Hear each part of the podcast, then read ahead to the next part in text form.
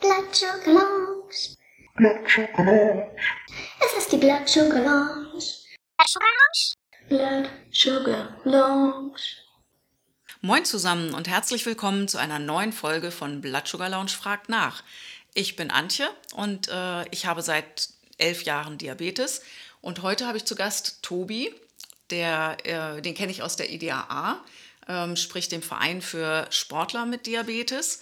Ähm, und er ist heute bei uns zu Gast, um uns über seinen Megamarsch zu erzählen. Tobi hat schon eine ganze Menge krasse sportliche Leistungen vollbracht. Ähm, er hat äh, Ironman mehrfach hingelegt, er hat Marathons gelaufen, er ist die Vetternrundfahrt mit Christoph zusammengefahren, also 300 Kilometer auf dem Fahrrad. Das gleiche bei der Mecklenburger Seenrundfahrt. Äh, und er hat jetzt im Corona-Jahr den Megamarsch gemacht und möchte uns ein bisschen darüber erzählen, wie er das mit seinem Typ 1 Diabetes hinbekommen hat und auch ganz unabhängig von seinem Typ 1 Diabetes. Hallo Tobi. Ja, hallo Antje. Danke, dass ich hier sein darf. Ja, schön, dass du da bist. Erzähl doch direkt mal, warum wolltest du unbedingt den Megamarsch wandern? Das ist ja noch, äh, doch noch eine ganz andere Hausnummer als ein Marathon, mit dem man so drei Stunden bei deinem Tempo beschäftigt ist. 100 äh, Kilometer rund um Hamburg ist nochmal eine ganz andere Hausnummer. Wie kam es dazu? Ja, das stimmt. Also im Corona-Jahr war ja sowieso es sehr schwer, irgendwelche Veranstaltungen zu machen. Und ich glaube, diese Veranstaltung mache ich immer ganz gerne, weil ich da so ein Ziel habe, wo man sich dann hin trainieren kann. Also gerade beim Marathon kann man dann überlegen, okay, du musst dann zu dem entsprechenden Zeitpunkt richtig fit sein.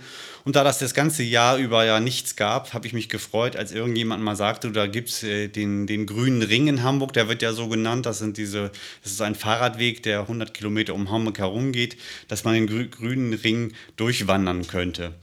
Ich hatte den grünen Ring ähm, das, äh, per Fahrrad schon erkundet. Im, äh, in dem gleichen Jahr, im, ich glaube im Mai war das, da bin ich mit Freunden äh, zehn Stunden lang auf dem Fahrrad, äh, auf dem ganz normalen Fahrrad diese, diese Wege lang gefahren und ich fand das eigentlich sehr, sehr schön. Dieser äh, Weg ist tatsächlich sehr grün, das heißt, man hat kaum Straßen. Äh, man ist hauptsächlich in irgendwelchen Schrebergärten unterwegs, an irgendwelchen Flüssen und Bächen, kommt an großen Seen vorbei, an Naherholungsgebieten. Das ist also sehr angenehm. Naja, und dann hatte der Veranstalter gesagt, äh, man kann sich anmelden und seine Unterlagen abholen und äh, loslegen. Das heißt also geplant war, dass man äh, dann am 31. Oktober ähm, glaube ich, um, um 12 Uhr sich treffen sollte äh, und dann loslaufen. Ich glaube, war 10 Uhr, ne? 10 Uhr, kann das sein? Wir sind um 10 gelaufen, mhm. aber ich glaube, die Veranstaltung wäre um 12 losgegangen. Mhm. Also so war das mit der Veranstaltung. Die waren, glaube ich, in zwei Gruppen aufgeteilt. Ähm, und das war ja auch gerade die kritische Zeit, wo auch die Inzidenzien wieder äh, nach oben gingen. Und da hieß es dann am Anfang, es wäre gar kein Problem. Dann hieß es, ja, es ist ein Problem. Es dürfen nur Gruppen von vier Leuten gehen und die müssen immer zeitlich gestoppt ähm, sozusagen 15 Sekunden Pause lassen. Ja, und bis dann kurz vorher es hieß, die gesamte Veranstaltung ist abgebrochen, äh, weil tatsächlich dann auch ja andere Maßnahmen ergriffen worden sind für das Land Hamburg, so dass man das halt nicht mehr hat darstellen können. Okay, die offizielle Veranstaltung war abgesagt, aber irgendwie wolltest du halt trotzdem das durchziehen. Ne? Und äh, hast das auch, wir haben, ich muss dazu sagen, wir haben hier in der IDAA, also unserem Sportverein, ähm, eine Nordgruppe und wir haben, äh, also sprich alle möglichen Leute aus Hamburg, Schleswig-Holstein im Wesentlichen. Ähm, und wir tauschen uns regelmäßig über eine eigene WhatsApp-Gruppe äh, aus und in dieser WhatsApp-Gruppe, da kamen dann auf einmal äh, so ein paar Themen auf, ja, Tobi will den Megamarsch wandern, wer hat vielleicht Lust mitzumachen oder auch nur teilweise. Und dann haben wir uns letztlich zusammen mit Arndt auch, also wir, sprich Christoph und ich, ähm, und Arndt ebenfalls in der IDAA, haben uns dann also verabredet, dass wir da zusammen losgehen. Ja, die Verpflegungsstationen zum Beispiel waren ja auch gar nicht mehr da. Das heißt, ich habe überlegt, wie kann ich das eigentlich so machen, dass ich so ein bisschen Begleitung habe. Und dann habe ich gedacht, ich frage einfach mal in die Runde. Vielleicht gibt es ja jemanden, der einen Teil mitläuft. Oder im Teil mitwandert. Jemand, der äh, mittendrin irgendwo mit einsteigen will, ähm, Lust hat, vielleicht die eine Hälfte oder die zweite Hälfte mitzulaufen. Ja, und dann habe ich in die WhatsApp-Gruppe mal reingefragt, hat jemand Interesse daran. Und es war schön äh, Antje, äh, Christoph und Arndt, äh, die haben sich dann gemeldet und äh, dann sind wir, glaube ich, an dem Samstag war es um 10 Uhr zusammengekommen und haben uns in äh, Finkenwerder dann versammelt und haben gesagt, jetzt geht's los. Und ich glaube, die ersten Kilometer sind wir dann ganz gut zusammengelaufen. Ne? Ja, also für uns waren es die ersten 20, die sind wir mitgegangen und ähm, äh, ich muss sagen, das war auch eine ordentliche Herausforderung. So viel bin ich noch nie an einem Stück gewandert. Ähm, klar, längere Spaziergänge mal im Urlaub, äh, das, das haben wir schon gemacht, aber 20 Kilometer am Stück, glaube ich, habe ich noch nicht hingelegt. Das habe ich durchaus gespürt. Ich fand, das war durchaus auch eine sportliche Herausforderung und da finde ich das natürlich, ähm, wir können es ja jetzt vorwegnehmen. Also Tobi hat das ganze Ding durchgezogen. Wir sind nach 20 Kilometern ausgestiegen, Arndt dann nach 40. Den Rest hat Tobi ganz alleine gemacht. Ähm, wie hast du dich auf diese sportliche Herausforderung vorbereitet? Ja, also die Überlegung, dass ich das ja fest vorhatte, die hatte ich, glaube ich, äh, sechs Wochen vorher eigentlich getroffen und habe mich angemeldet. Und dann äh, hatte ich, glaube ich, noch Herbsturlaub gemacht in Südtirol und danach bin ich wieder nach Hamburg zurückgekommen und habe in Hamburg halt Wanderungen gemacht. Ähm, und das ist schon ein Unterschied, äh, wenn man mal abends rausgeht mit dem Hund oder sowas, dann ist man vielleicht maximal mal 15 Minuten oder 20 Minuten oder vielleicht auch mal eine halbe Stunde draußen. Aber da habe ich es tatsächlich äh, machen wollen, dass ich dann 30 Kilometer äh, mal gewandert bin und gegangen bin oder abends äh, nach Feierabend vom Homeoffice sozusagen direkt auf die Straße und dann bin ich aber von, von halb sechs bis um 11 Uhr ähm, draußen gewesen und bin nur gegangen. Das heißt, das waren solche Übungen, die ich mir dann vorgenommen hatte. Das längste, was ich gemacht hatte, waren 50 Kilometer. Das ist erstmal nur die Hälfte. Ähm, und äh, ich wusste nicht, ob das ausreichend ist, aber es hat dann ja geklappt. Ähm, aber was ich auch gebraucht habe, ist, dass ich einen Teil der Strecke immer wieder gelaufen bin. Ich wusste also gerade die letzten ähm, 30, 35 Kilometer kannte ich sehr gut, weil ich die Strecke ziemlich oft gelaufen bin. Ich bin zum Teil mit der S-Bahn und mit der U-Bahn an einen Punkt gegangen. Von da aus waren es dann 35 Kilometer bis zum Ende. Und das habe ich halt geübt und das habe ich gemacht, weil ich auch wusste, das wären die härtesten äh, 30 Kilometer. Ähm, und wenn man dann so äh, zumindest so Haltepunkte hat, wo man sagt, jetzt musst du hier noch fünf Minuten gehen, dann kommt ja die Kirche auf der linken Seite, dann gehst du wieder da äh, an, dem, an, dem, an der Alster entlang und dann kommt das Krankenhaus und dann musst du dann rechts abbiegen. Das sind solche Sachen, die die, die wusste ich, die sind hilfreich. Und das war die, die Vorbereitung, die ich gemacht hatte. Jedenfalls sportlich gesehen. Und für meinen Diabetes habe ich natürlich dann auch immer schon während der Trainingseinheiten immer genau darauf geachtet, wie verhält sich mein Blutzucker eigentlich. Und das ist ja anders als bei solchen Sachen wie Marathon äh, oder, oder Triathlon, die körperliche Anstrengung ist ja äh, eigentlich sehr gelassen. Das heißt also, man muss nicht so viel Energie ähm, zu sich führen. Ähm, man hält es auch lange durch, ohne viel zu essen. Ähm, das heißt, ich reduziere dann immer meinen Basalinsulin auf, sag ich mal, 60, 70 Prozent. Du hast eine ähm, Pumpe, ne? Ich habe eine Pumpe, mhm. genau, richtig. Und ähm, versuche dann halt, äh, das den Rest mit Kohlenhydraten aufzufüllen. Ich habe dann immer sicherheitshalber ganz viel Traubenzucker mit und ich habe Colaflaschen mit und ähm, habe dann auch noch irgendwelche anderen Süßigkeiten dabei und versuche das dann immer so zu machen, wenn ich über den Freestyle Liebe so mitkriege, dass das, ähm, der Blutzucker runtergeht, dann esse ich ein bisschen, was ich gerade an Hunger habe. Ich war aber bei der Wanderung doch ganz erstaunt, dass dein Rucksack, äh, obwohl du ja viel mehr vorhattest als wir, viel weniger gefüllt war als unserer. Wir hatten vor lauter Vorsicht äh, wirklich einen riesen Rucksack mit ganz viel Gels und Bananen und ich weiß nicht was alles eingepackt dein Gepäck sah viel schlanker aus. Wie, war das wirklich alles, was du dann gegessen hast oder gab es da noch einen Plan B? Also das war wohl eher meine Naivität. Ich hatte, man muss sich vorstellen, das war Reformationstag und, und Halloween gleichzeitig. Weswegen das so ist, sage ich gleich noch. Aber Reformationstag heißt auch, dass keine Läden auf hatten, obwohl es Samstag war. Das heißt, Ach, wir stimmt, konnten ja nirgendwo ja. was einkaufen. Wir mussten immer von Tankstelle zu Tankstelle laufen. Und das war auch so mein Plan.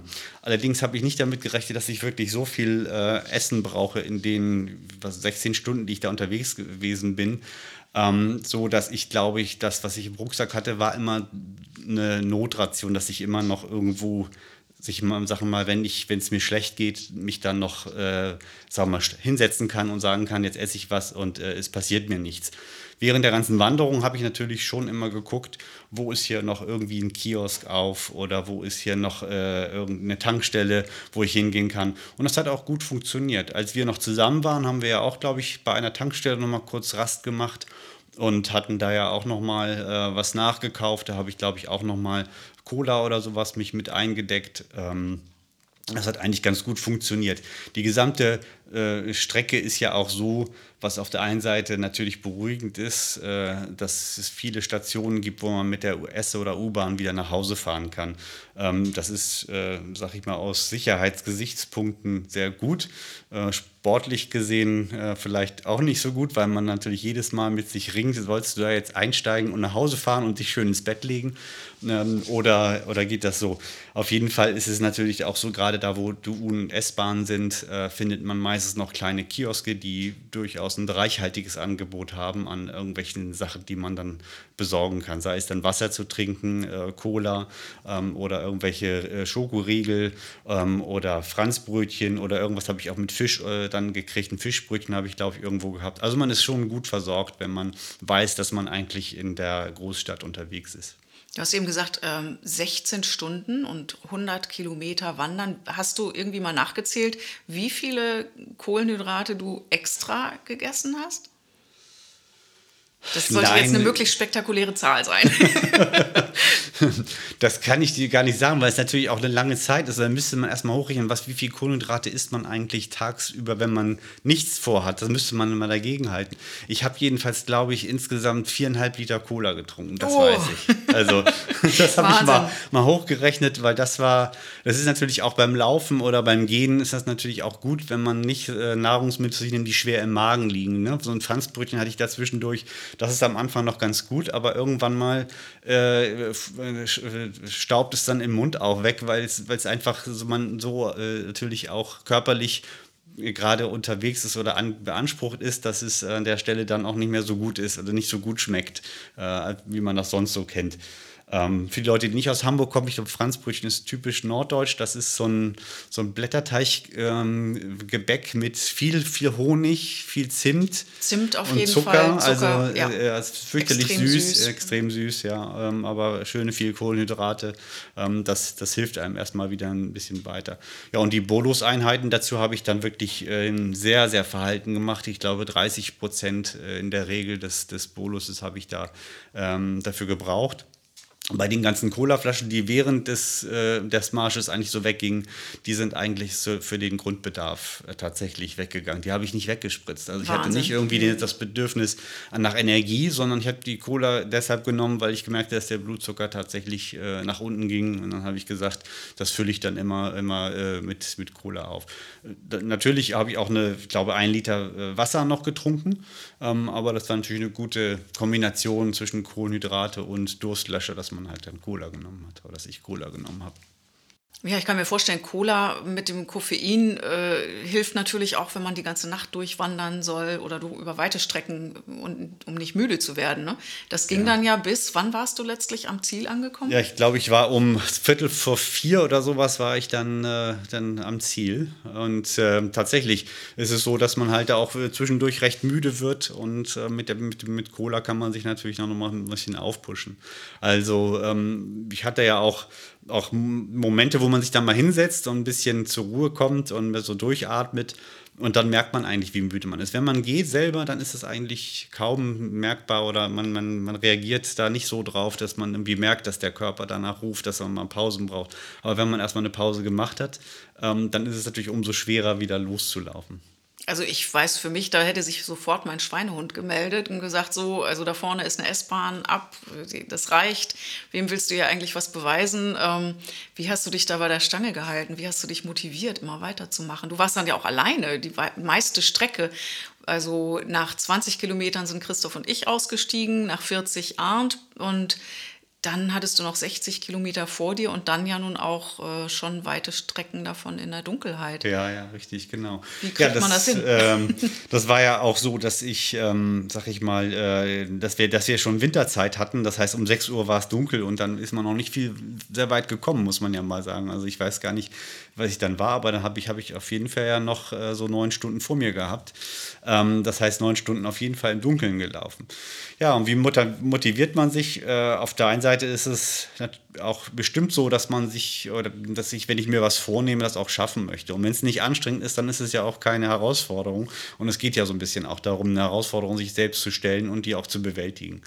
Ähm, ich hatte mir das Ganze auch in so Etappen äh, eingestellt und die erste Etappe habe ich dann mit euch zusammen gemacht und äh, das war auch eine Etappe, die recht gemütlich war, sag ich mal, weil ich wollte diese Geschwindigkeit ein bisschen anziehen, als äh, wir uns dann getrennt hatten und bin von da aus dann auch mal getrabt zwischendurch, weil da gibt es beispielsweise Strecken, die gehen über, ich sag mal, sechs, sieben, acht Kilometer die, die Elbe abwärts, äh, wo sich das Bild gar nicht verändert, ähm, wo keine Gebäude sind, in der Ferne vielleicht mal eine Autobahn oder sowas ähm, und wo man in der Dunkelheit wirklich sich fragt, was machst du hier eigentlich, was soll das Ganze? Also das sind wirklich Momente, wo man denkt, ist das überhaupt richtig, was du hier machst? Zumal man ja wirklich dann komplett einsam ist. Ähm, später ging es dann äh, wieder sozusagen von Osten nach Westen in Hamburg. Da läuft man halt durch verschiedene Stadtteile durch und da sieht man dann, da ist noch ein Krankenhaus, das ist beleuchtet oder dann ist da noch eine große Straße, die kennt man dann ja und dann geht man durch Wohnanlagen durch. Dann ist man zumindest nicht alleine auf der Welt, aber da draußen irgendwo in, in vier Landen und später dann an der, an der Elbe, da denkt man wirklich, äh, man, man ist, wenn man jetzt da umknickt oder sowas oder irgendwas hat dann findet einen erst einer nach drei Tagen, wenn dann mal wieder jemand vorbeikommt. Also insofern ist es natürlich schon so, dass man verschiedene Gefühlseindrücke ähm, hat die ganze Zeit und sich dann bei Laune halten muss. Und gerade bei diesen langen Distanzen habe ich dann einfach auch getrabt, bin ich getrabt, weil ich gesagt habe, also dann ist ja zumindest mehr ähm, ähm, psychisch gesehen mehr los in, mit seinem eigenen Ich, als wenn man nur ganz normal geht. Dann ist man zumindest körperlich mehr beansprucht und auch angestrengt, so man, dass man das äh, besser ertragen kann, als es, das, das langsame Gehen, ohne noch nicht mal körperlich angestrengt zu sein.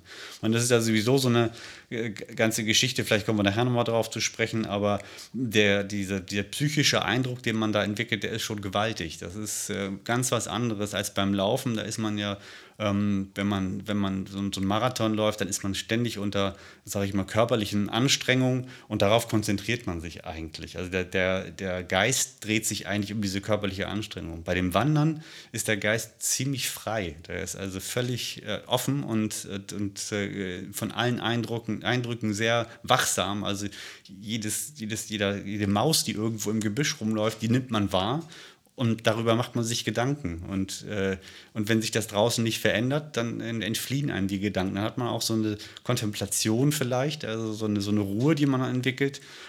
Die, darf, die erträgt, trage ich auch nicht endlos, ähm, aber das ist schon erstaunlich, was man da so alles wahrnimmt. Ja, also ich, mir geht das auch so, wenn ich äh, eine Strecke, die ich sonst gewohnt bin zu laufen oder vielleicht auch mit dem Fahrrad zu fahren, wenn ich die auf einmal zu Fuß gehe, dann sehe ich einfach viel mehr weil man ja nun auch langsamer dran vorbeikommt und auch gedanklich wirklich, äh, das, da hast du recht, ne, mehr, mehr Freiraum hat, äh, ja. weil man sich nicht so sehr auf seine körperliche Leistung konzentrieren ja, muss. Auf einmal sieht man viel ja. mehr.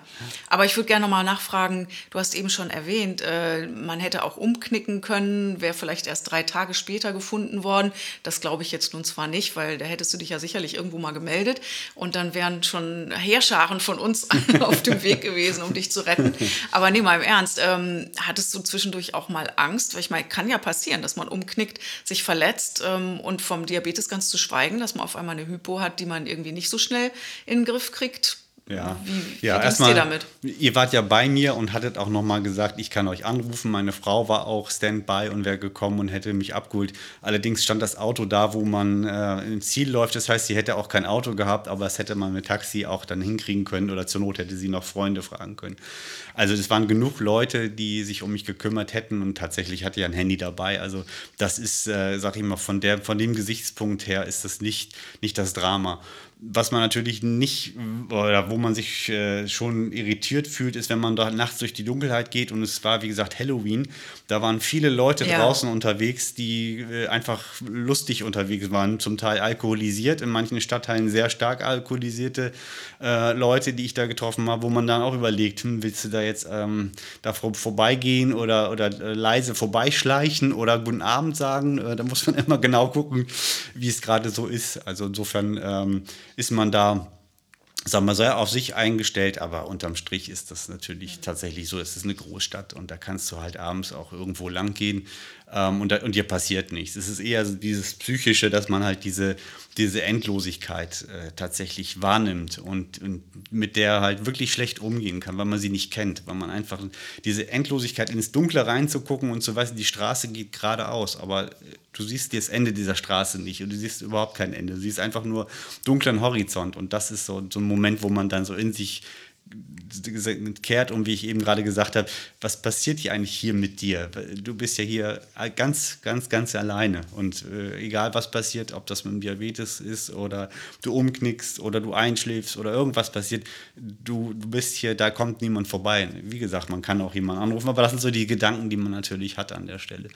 Ähm, ja, und ähm, das ist ähm, gerade, sag ich mal, in den frühen Abendstunden war, war viel los mit Knallerei und so weiter. Ähm, da ist man natürlich dann auch noch ein bisschen abgelenkt an der Stelle.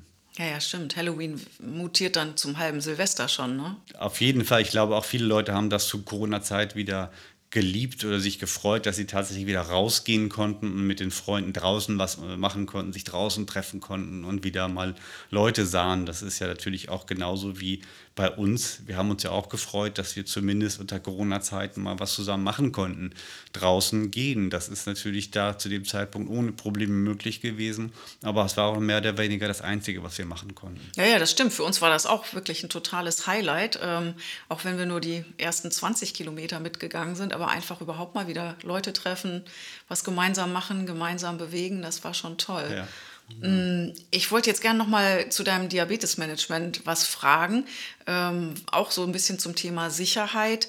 Hast du dann wirklich, ähm, um auf der sicheren Seite zu sein, auch ausreichend Diabetes-Backup, äh, nochmal eine, eine, eine Katheter extra, nochmal eine äh, Powerbank dabei oder was hattest du da so alles im Gepäck? Ja, also so viel habe ich nicht, nicht berücksichtigt. Ich glaube, einen Katheter hatte ich mit tatsächlich. Ähm, ähm, Insulin war, die Pumpe war voll Insulin. Ich glaube, ich hatte eine äh, kleine, ähm, wie nennt man die, diese Einmalspritzen dabei. Das heißt, ich hätte zur, zur äh, Sicherheit äh, Insulin aus der Pumpe rausziehen können mit so einer kleinen Einmalspritze und das mir verabreichen können, wenn die Pumpe ausgefallen wäre. Ähm, Powerbank stand in der äh, ähm, Anweisung des Veranstalters, man sollte auf jeden Fall eine Powerbank mitnehmen, aber ich hätte natürlich auch dadurch, dass ich meine ganze Verpflegung mitnehmen musste und es keine Verpflegungsstationen gab, hatte ich natürlich auch sowieso schon einen Rucksack, der meiner Ansicht nach sehr so voll war, dass er eigentlich schon äh, an die Grenze ging. Um dann eine Powerbank noch mitzunehmen, habe ich dann darauf verzichtet. Ähm, das ist, ähm, obwohl das stimmt gar nicht. Ich hatte eine Powerbank mit, aber eine ganz kleine und die brauchte ich auch für mein Handy. Aber meine Uhr, ich, hatte, ich habe eine Apple Watch und die ist natürlich schon recht früh ausgestiegen, weil die hatte keine Energie mehr. Die konnte das nicht durchhalten, das Ganze äh, GPS-mäßig aufzuzeichnen. Ähm, und die hätte ich gerne aufgeladen. Aber ich meine, man kann jetzt nicht noch die ganzen, ganzen Technikkram noch zusätzlich mitnehmen das ist dann auch nicht, nicht so wichtig, aber ich habe diese GPS-Track-Funktion von dem von Apple Watch dann ausgestellt nach, ich glaube, nach acht Stunden oder sowas und bin dann umgestiegen und habe das vom Handy tracken lassen. Ähm, ja, und ansonsten habe ich, wie gesagt, immer noch genug äh, so Traubenzucker, ist ja auch vom Platz her das, das was am, am wenigsten Platz einnimmt ähm, und was am wenigsten schmeckt. Das heißt, das habe ich immer noch mit nach Hause genommen zum Schluss. Also zur, eine Sicherheitsration war immer da und war immer, immer griffbereit, äh, so ich da also, was das angeht, eigentlich äh, kaum, kaum Sorgen hatte, dass da irgendwas äh, durcheinander geht. Ja, dafür hatten wir dann äh, wirklich, also wir hatten wirklich so ein bisschen Sorgen äh, und ich habe es am Anfang nicht ganz geglaubt, dass du das tatsächlich, also muss ich gestehen, ich habe es nicht ganz geglaubt, dass du es durchziehst, einfach weil es so früh dunkel geworden ist Und ich dachte, Mensch, also so alleine durch die ganze, durch die Nacht wandern und äh, keine Gesellschaft. Ähm, ich glaube, da irgendwann hat man keinen Bock mehr. Und wir haben es dann aber äh, über unsere WhatsApp-Gruppe verfolgt. Ähm, du hast uns versprochen, dass du regelmäßig deinen Status postest und dann dazu schreibst, wo du gerade bist. Und dann kamen da auch tatsächlich immer mal wieder Selfies vor irgendeiner U-Bahn-Station, dass man sehen konnte, ah, okay, da ist er jetzt. Und wir haben die Handys angelassen, bis wir dann irgendwann halt die rettende Nachricht hatten, wow, der hat das jetzt wirklich durchgezogen. Ja, ja. Ähm, ja. Das, war schon, ähm, das war schon aufregend, fand ich. Ne? Wie war das für dich, so dieser Support von Hast du das gespürt? Hast du das gemerkt? Hat dir das was gebracht? Oder? Ja, das fand ich natürlich super, wenn dann ein Feedback kam und Leute gesagt haben, oh toll, oder dann Leute gefragt, was machst du denn gerade? Da habe ich dann eigentlich keine Zeit gehabt, darauf zu antworten, die zu erklären, was ich mache. Aber es waren natürlich viele Leute dabei, die meinen Status gesehen haben und den Statuswechsel erkannt haben und sich wohl gedacht haben, was ich da mache und wollten dann genauere Sachen wissen. Dazu kamen auch ein paar flotte Sprüche dann. Und das ist natürlich auch eine nette Abwechslung, die man dann hat, ganz klar. Ja, und dass, dass ihr in Gedanken bei mir wart, ist natürlich auch, ein, auch psychologisch eine große Hilfe. Das ist ganz klar. Man weiß also, da sind Leute, die warten darauf, dass du es auch schaffst. Und das hat natürlich auch eine Wirkung, wenn man irgendwo sich was vornimmt, mal 100 Kilometer zu laufen, sagt, einem, sagt keinem Bescheid.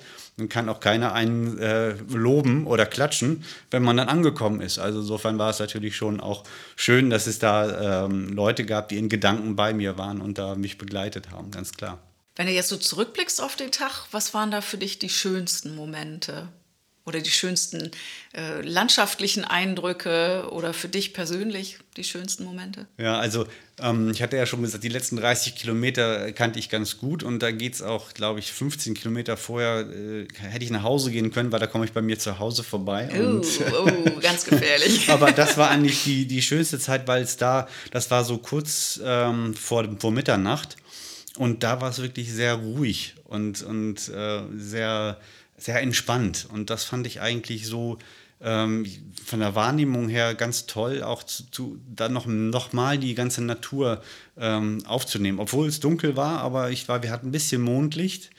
Ähm, und äh, so, so, man kann, also da, da habe ich wieder sozusagen sehr viel mehr wahrgenommen als vorher. Vorher war, wie gesagt, noch waren viele Leute draußen und dann standen da Leute mitten auf dem Weg und waren da am Trinken. Da muss man ein bisschen dann auch aufpassen. Und ähm, das war so eigentlich die schönste Zeit, als es dann richtig ruhig wurde. Und, und dann, ich wusste, diese Meter hier, die kennst du alle schon. Und äh, es ist ja auch tatsächlich so, dieser Weg ist zwar ausgeschildert mit diesen äh, grünen ähm, Pfeilen für, Fahrrad, äh, für Fahrradwege, ähm, aber wenn es dunkel ist, muss man schon genau gucken und genau aufpassen, wann der Weg dann plötzlich eine Abzweigung nimmt. Also ich fand, ähm, das musste man sogar auch bei hellem. Wir haben ja, schon ja. immer mal geguckt, wo ist denn hier, ich bin mir nicht sicher, ob ich das alles alleine gefunden hätte, ja, ähm, wenn da nicht äh, du dabei gewesen wärst, der die Strecke schon kennt. Ne? Genau, ne? also das im Dunkeln stelle ich mir schon als ja, Herausforderung ja. Also man, man, hat auch noch so einen Tracker, ähm, also meine, meine Uhr und später das Handy hat auch gesagt, wo ich dann lang muss, aber das ist nicht so genau, dass man nicht, nicht vielleicht auch mal gucken muss, wo denn jetzt eigentlich der, der Abzweig ist. Nicht, dass man irgendwo, das habe ich natürlich auch gemacht, irgendwo lang gegangen, habe ich gesagt, das kann hier nicht richtig sein, weil der Weg hört hier ja auf. Ähm, das ist natürlich schon gut, dass man auch so über technische Mittel dann genau weiß, äh, wo man ist. Wie hast du dich gefühlt, als du da angekommen bist? Ja, also die letzten Kilometer, da fang, fingen ja auch dann an, die Füße sehr weh zu tun. Und, Ach, erst äh, auf den letzten Kilometern? ja. Oh. und das tat wirklich weh. Das waren wirklich Schmerzen und ähm, die habe ich wirklich weg, weggedacht oder weggelaufen. Ähm, aber die kamen dann äh, in, in, Schüben immer häufiger und immer deutlicher. Also die letzten fünf Kilometer oder zehn Kilometer, das war schon hart. Ich meine, da gibt es keinen Weg mehr zurück, weil das macht man dann auch nicht mehr, weil man so viel nicht mehr vor sich hat. Ähm, aber das, die taten tatsächlich weh. Und dann hat man auf der einen Seite diesen, die Freude, dass man es gleich geschafft hat, die drücken die Schmerzen weg, aber als man dann im Ziel, als ich dann im Ziel war, habe ich auch gedacht, oh, oh, oh, die Schuhe machst du mal lieber nicht auf. Das sieht bestimmt nicht gut aus. Und es war ja auch so, das war alles. Hast du aber doch gemacht. Also ja, zu Hause habe ich es hab dann gemacht, aber ich habe gesagt, als ich dann im Ziel war, selber war da im Auto gesessen und habe ich gesagt, jetzt lässt du die Schuhe erstmal an, bevor du zu Hause ich bist. Trau mich nicht. ich traue mich nicht, genau, ja. Und, und was war das ja dann für ein Bild? Blasen und ja. rote Stellen und das ja. war äh, unter Wasser unterlaufen und, und hier und da. Also ich hatte auch, glaube ich, eine Blase habe ich mir noch ähm, versorgt zwischendurch. Da hatte ich mir noch ein Pflaster drauf geklebt. Aber das Pflaster war natürlich auch nach 40 Kilometern so, sah so aus, wie ein Pflaster aussieht, wenn es 40 Kilometer gegangen ist. Ähm, habe ich jetzt gar nichts vor Augen, weil sowas habe ich noch nicht gemacht. ja, das ist jedenfalls äh, spannend, was mit dem Körper so passiert. Also der ist natürlich schon ausgemergelt, wenn man dann auch, auch die letzten Meter macht, aber das Glücksgefühl ist natürlich dann enorm auch stark dabei. Und wenn man dann auch äh, bin ich dann nach Hause gefahren, bin ich, habe ich ins Bett gelegt, ich konnte dann auch nicht da gleich einschlafen. Dann ist man auch so aufgedreht noch, dass man dann auch nicht sofort äh, wieder zusammen äh, fällt oder zusammenbricht und dann einschläft. Und Na, du hast auch, ja auch viereinhalb Liter Cola getrunken, das darf man ja auch nicht vergessen. natürlich auch. Das ist absolut richtig. ja, und ich bin auch früh wieder aufgewacht, aber die Nacht äh, von Sonntag auf Montag, dann, da habe ich, glaube ich, da bin ich dann schon um, um acht ins Bett gegangen, weil das war dann halt wirklich so ein Punkt, wo ich gesagt habe, jetzt schreit der Körper nach Schlaf und, und äh, Ausruhen. Und das hat er sich dann auch geholt, ganz genau. Ja. Wie ordnest du das jetzt ein, was du da gemacht hast mit den 100 Kilometer Wandern im Vergleich zu anderen sportlichen Leistungen, die du bisher gebracht hast? Ich meine, du hast da ja schon eine ganze Menge dir angesammelt an Medaillen. Welches war für dich irgendwie so das Herausforderndste? Oder kann man das gar nicht vergleichen? Hm.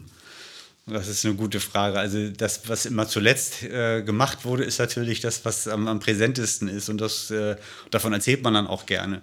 Ähm, ich glaube, sowas wie, wie zwölf Stunden Ironman, ich habe da sehr lange dafür gebraucht, ähm, das ist schon eine Leistung, wo ich da sehr stolz drauf bin, weil einfach wirklich zwölf Stunden ja auch ich sage nicht jetzt mal Höchstleistung, aber es ist schon anstrengend. Man muss die ganze Zeit wirklich sportlich sehr hoch aktiv sein. Und das ist noch an, anspruchsvoller als äh, so 100 Kilometer. Auf der anderen Seite, 100 Kilometer, wenn, sich, wenn man sich mal vorstellt, wie lange braucht man mit dem Auto für 100 Kilometer, das ist ja schon eine große Strecke. Und die einfach gegangen zu sein, das ist schon beeindruckend, finde ich auch selber, wenn ich darüber nachdenke, äh, dass das so beeindruckend war. Und nochmal, diese psychische äh, Auseinandersetzung mit dem eigenen äh, Sein oder eigenen Ich, die man dann stattfindet, diese Ruhe, die man dann hat, die ist natürlich beim Laufen, sagte ich vorhin schon einmal, die ist dann überhaupt nicht, weil man da sich ja auf diese körperliche Anstrengung fokussiert. Aber da hat man wirklich, die, die Gedanken sind frei. Also man hat, äh, man ärgert sich nicht mehr über den Job oder man denkt nicht mehr nach über die Sachen, die man noch erledigen muss, sondern die Gedanken sind wirklich, äh, schweben in der Luft und gucken sich dunkle Sterne oder dunkle Himmel an mit den Sternen da drin und sehen Bäume davor, die leicht sich bewegen und äh, merkt den Nieselregen auf, dem, auf der Nase. Das sind solche Sachen, die man sonst ja gar nicht wahrnimmt. Und ähm, auch, dass es dann dunkel dazu ist, hat auch nochmal einen weiteren Effekt. Man ist komplett bei sich und es ist kaum, es gibt kaum äh, Ablenkung. Ich glaube, das ist eine Sache, die wir in unserem heutigen Leben ja gar nicht mehr haben. Ähm, das ist auch ein, auch ein Thema, was ich selbst so mit mir trage, ist Langeweile. Langeweile verurteilt man immer, aber ich glaube, Langeweile ist eines der wichtigsten Sachen, die man haben kann, um sich zu entspannen. Wirklich, wenn man Langeweile erträgt, dann ist man entspannt und danach kann man wieder loslaufen und kann wieder durchstarten und kann wieder Leistung bringen. Aber wenn man keine Langeweile hat und wir haben ja so selten in unserem Leben Langeweile, ähm, dann erreicht man das, das gar nicht. Und das habe ich da nochmal auch, auch doch sehr stark gespürt. Ja, sehr cool. Ähm Hast du es denn vor, nochmal zu tun? Also ich weiß, für uns war es so, nach den 20 Kilometern, uns taten schon nach dieser kurzen Strecke die Füße durchaus weh und wir hatten irgendwie ordentlich Hunger auf Kuchen und das Gefühl, wir müssen uns jetzt mal belohnen. Wir haben aber auch gedacht, das ist schon eine coole Sache, das ist auch eine schöne Strecke.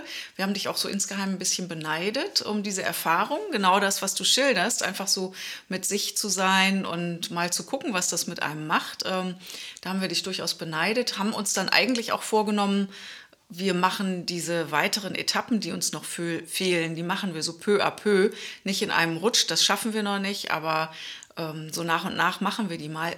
Ist bislang leider nichts draus geworden, aber es wird mich schon auch reizen. Ist das jetzt für dich was, was du irgendwie jedes Jahr, wenn es angeboten wird, in Angriff nimmst? Ähm, ein, ein Satz noch zu, zu deiner Idee. Das gibt es übrigens tatsächlich auch in der Vergangenheit. Vor Corona gab es da immer eine Veranstaltung, da konntest du die einzelnen Etappen durchlaufen, hast ein T-Shirt gekriegt und wenn du da durchgelaufen bist, hast du das T-Shirt angezogen und äh, hast dich mit äh, Gleichgesinnten dann auch da getroffen und dann wusstest du, die machen auch diese, dieses Etappengedanken. Da gibt es, glaube ich, drei Monate, in denen man das machen muss und dann kriegt man auch eine, eine Sehr Urkunde. Guter Hinweis. Ja. Also das mit dem T-Shirt ist in jedem Fall ein Anreiz. Ja. Ja, also ich glaube, ähm, nochmal das Ganze an die, die Strecke. Ähm, was mich schon reizen würde, ist das Ganze zu laufen. Also wirklich, oh. wirklich zu joggen. Mhm. ähm, aber das kann ich mit, dem, mit der Verpflegung, ist das, glaube ich, das Problem. Also mit Rucksack auf dem Rücken. Ich bin ja auch ein bisschen getrabt zwischendurch und ähm, konnte so auch eine gute Geschwindigkeit dann auch aufbauen. Ähm, aber so richtig laufen ohne Rucksack, das würde mich nochmal reizen. Dann müsste es aber tatsächlich so sein, dass man alle 20 Kilometer irgendwo was hat, wo man seine ganzen Diabetes-Sachen organisiert bekommt, seine, seine Verpflegung organisiert bekommt, auch mal die Jacke ablegen kann oder Lackjacke aufnehmen kann. Das sind alles so Sachen, die das Ganze angenehmer machen würden. Ähm, und dann Ganz klar ist es, wenn es das nochmal gibt und außerhalb von Corona, sprich, dass wieder mehrere Leute zusammenlaufen können, ist das wahrscheinlich auch nochmal ein ganz anderes Erlebnis, sich mit Leuten zusammen auf einer Strecke zu befinden, die man nicht kennt und mit denen ins Gespräch kommt oder auch vielleicht nicht ins Gespräch kommt. Da gibt es bestimmt Momente, das hatte ich auch als Vorbereitung ja auch schon gemacht. Ich hatte bei YouTube geguckt von Leuten, die das auch gemacht haben. Die sagen das auch. Es gibt äh, Phasen, Zeitabschnitte, wo man sich viel unterhält und dann gibt es Zeitabschnitte, wo fünf Leute, zehn Leute um einen herum sind und keiner sagt ein Wort. Aber alle Leute gehen schnurstracks den Weg entlang. Ich glaube, das ist auch nochmal eine Erfahrung, die ganz äh, interessant sein würde. Und das könnte ich mir nochmal gut vorstellen, sowas zu machen. Es gibt ja auch und das war ja auch so ein bisschen Ursprung der ganzen Geschichte, eine, ein Bericht in unserem IDAA-Jahresbuch. Äh, da gab es ja auch eine, so eine 100 Kilometer Strecke in. Jetzt musst du mir mal helfen. Weißt du noch, wo das ist? Also da hat da jemand auch geschrieben, dass er irgendeine ja, Bergstrecke in, auch macht. Ne? In, war das nicht in Thüringen? Das kann durchaus sein, ja. Genau. Ich bin mir jetzt ja, nicht sicher. Ja. Aber es gibt tatsächlich ja überall in Deutschland äh, mehrere Megamärsche. Die heißen dann vielleicht nicht immer Megamarsch, aber es ja. gibt ja etliche solche Veranstaltungen. Und ich finde das schon reizvoll. Und ich glaube, das ist was, was äh, doch so ein bisschen. Ähm, jetzt, wo wir alle in Corona-Zeiten ein Volk von Spaziergängern geworden sind, ich glaube, das äh, hat Zukunft, dieses Veranstaltungskonzept. Und ich für meinen Teil sage, ich glaube, ich gehe das auch mal an. Vielleicht ja, ja. schaffe ich es tatsächlich irgendwann auch mal 100 Kilometer und wenn dann in Etappen. Ja, ja, ja, ganz genau. Ja, ja und man, man lernt natürlich auch ähm, nochmal äh, auch da natürlich Sachen kennen, äh, so Umgebungen kennen, die man so vorher nicht kannte und das ist natürlich auch immer reizvoll. Deshalb, also ob ich es jetzt in Hamburg nochmal machen werde, das kann ich nicht vorhersagen, aber irgendwo anders äh, und gerade auch mit Bergen, glaube ich, ist das bestimmt auch nochmal noch eine eigene, ähm, äh, eigene Herausforderung. Im Dunkeln dann über ähm, Bergwege Wege zu gehen, ist, glaube ich, noch, noch schwieriger als in Hamburg auf einem Fahrradweg entlang zu gehen. Ja, sehr cool. Ich bin gespannt, was du dann nach dem nächsten Megamarsch ja, erzählst. Ja, ich werde berichten. Ne? Okay, ja, super. Ja, vielen lieben Dank. Das war's für heute mit unserem Blood Sugar Lounge Frag nach Podcast. Vielen Dank, dass ihr dabei wart und bis zum nächsten Mal. Ja, tschüss. Tschüss.